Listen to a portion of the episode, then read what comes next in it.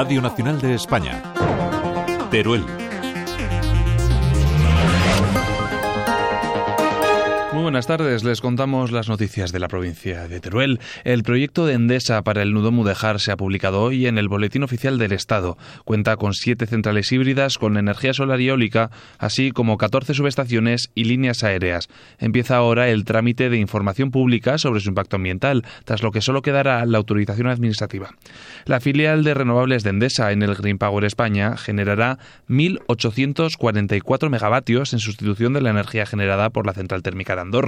También se incluyen dos plantas de baterías, un electrolizador para generar hidrógeno verde, una fábrica de electrolizadores y un compensador síncrono. Se reparte por los municipios de Albalate del Arzobispo, Alcañiz, Alcorisa, Andorra, Calanda, Castelnou, Ijar, Jatiel, la Puebla de Ijar y San Per de Calanda en la provincia de Teruel, así como en la zaragonzana Lécera.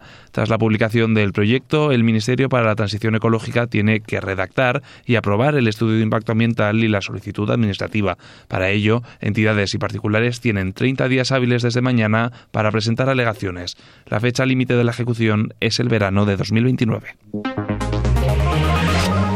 En otros temas, el Salud consigue llenar la plaza que falta en la atención primaria del Centro de Salud de Utrillas. La plantilla, planteada para seis médicos, solo ha contado con cinco desde mayo, a lo que hay que añadir vacaciones y bajas.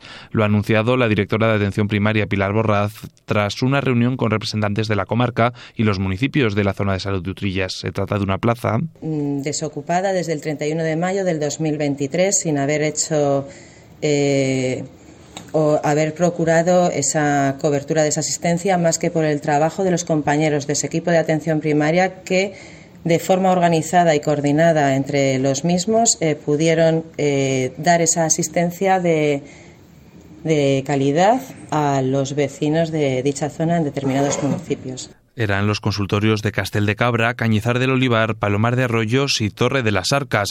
Borraz añadía que también se va a recuperar en las próximas semanas tanto la atención a la salud mental como la pediátrica, gracias a médicos que se desplazarán a la zona en días señalados. Aún así, siguen faltando médicos de atención continuada, para lo que siguen trabajando. Estos anuncios no han conseguido frenar la concentración del Movimiento de Acción Rural, que ha convocado una gran manifestación en la plaza de Montalbán este sábado a las 12 de la mañana para pedir que mejore la atención en el mundo rural y las organizaciones agrarias Araga, Uagacoag y UPA se han concentrado esta mañana en la Plaza del Torico con una mesa informativa y un reparto de bocadillos de jamón para animar a consumir productos de la tierra y, de paso, trasladar a la ciudadanía estas reivindicaciones que comenta Alberto Escura, responsable provincial de Uaga. Uno es la ley de la cadena alimentaria, que es una normativa que va a morir sin estrenar. Con eso se solucionaría la mayor parte de los problemas del campo. Es una ley que impide vender a pérdidas, es una ley que ya está en vigor pero que no se está aplicando. Eso solucionaría la mayor parte de nuestros problemas. Eh, otro de nuestros objetivos son las cláusulas espejo. Nosotros no queremos eliminar el libre comercio, eso sería una utopía e incluso sería totalmente ilegal. Lo que sí queremos es que los productos que entren a la Unión Europea cumplan la misma normativa que nosotros estamos trabajando aquí. Ya no para los agricultores y ganaderos, sino para el consumidor. Y en Cultura, la Federación de Asociaciones de Vecinos convoca la cuarta edición de Teruel Cuenta, su concurso de microrelatos. Bajo la temática del sueño, tres niños y tres adultos ganarán un bono de 100 euros para comprar libros y material escolar. Una historia de menos de 100 palabras con una temática que tiene muchas acepciones, dice el colaborador cultural de la Federación, Pascual Jiménez. Una primera acepción que tendría que ver con el sueño como necesidad fisiológica, igual que comer.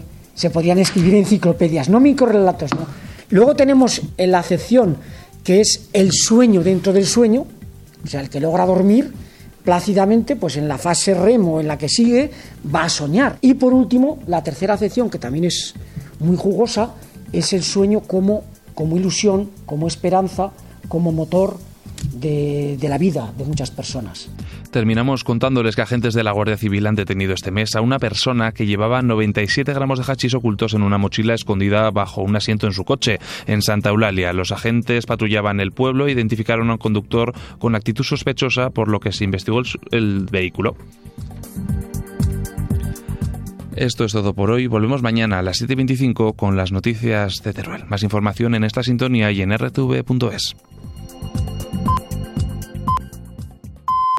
Son las dos, la una en Canarias.